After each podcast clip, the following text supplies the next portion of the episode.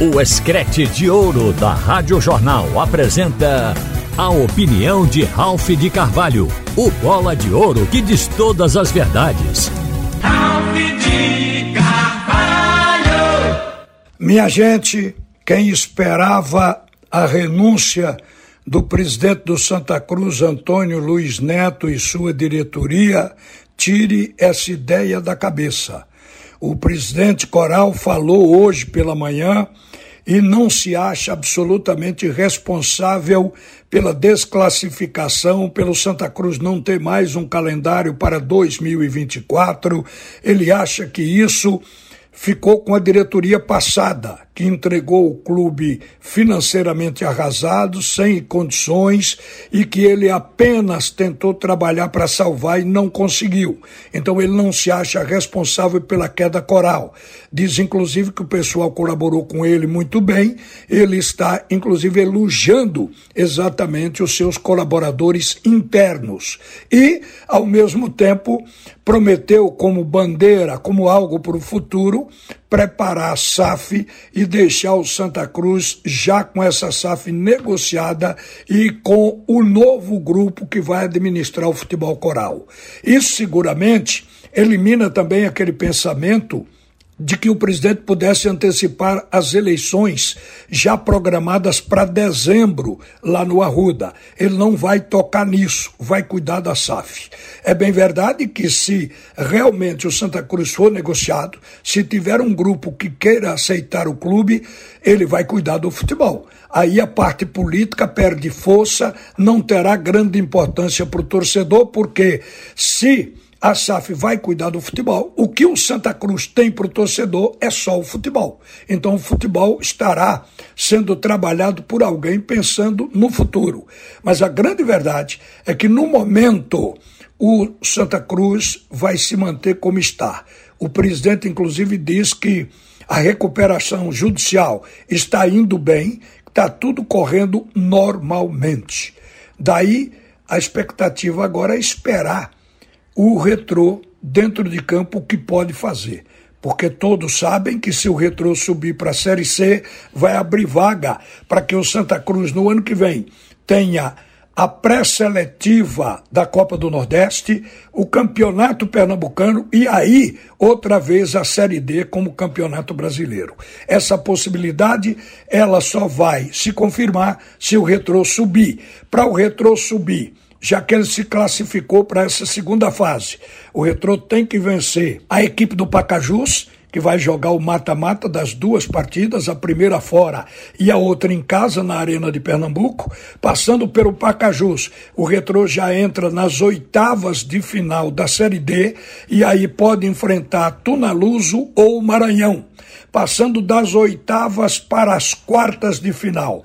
O Retrô basta ganhar as quartas já tendo assegurado a entrada nas semifinais, ele já terá subido para a Série C e a vaga do Santa Cruz estará aberta nesta hipótese.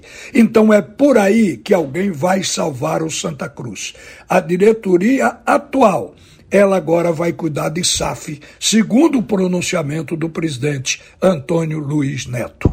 Saindo do Santa, a gente vai ver que a perspectiva é boa para o esporte e para o náutico.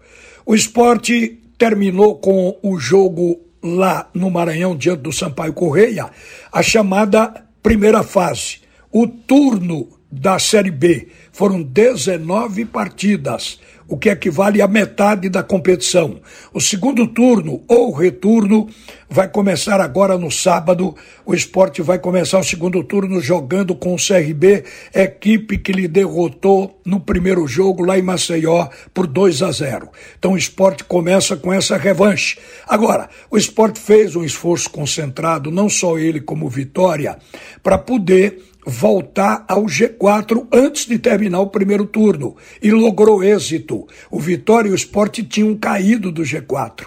A chamada oscilação que chegou para os dois, mas as duas equipes voltaram. O Vitória, inclusive, terminou em primeiro lugar do G4 desse primeiro turno.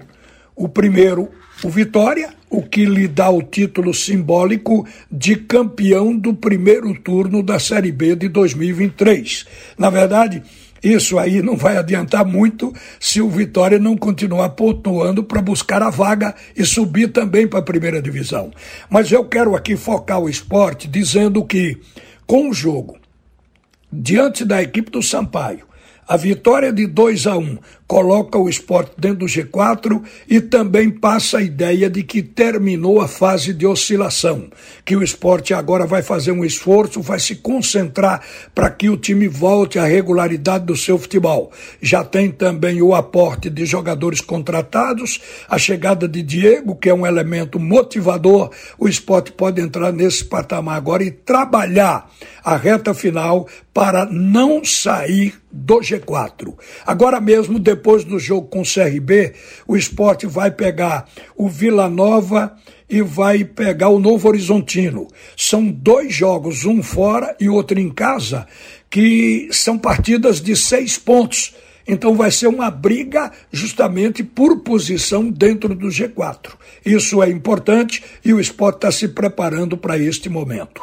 Já o Náutico, a gente também vê como boa perspectiva de classificação, porque nos aflitos, todos estão trabalhando com a possibilidade de classificar com 28 ou 29 pontos. Como o Náutico tem 23, bastam mais seis pontos. E onde o Náutico vai buscar os seis pontos? No próximo jogo com o Operário, é jogo fora, mas depois tem o CSA em casa, tem o Paysandu fora, tem o Brusque fora e termina com São Bernardo em casa nos aflitos. Nestes cinco jogos, o Náutico pode buscar os seis pontos que precisa para ter a classificação garantida e assegurada justamente para o quadrangular que é a segunda volta desse campeonato da Série C. Essa perspectiva existe. Saiu Santa Cruz, mas os dois que ficaram, aliás, os três, eles apresentam exatamente essa possibilidade de continuarem bem na competição até o final.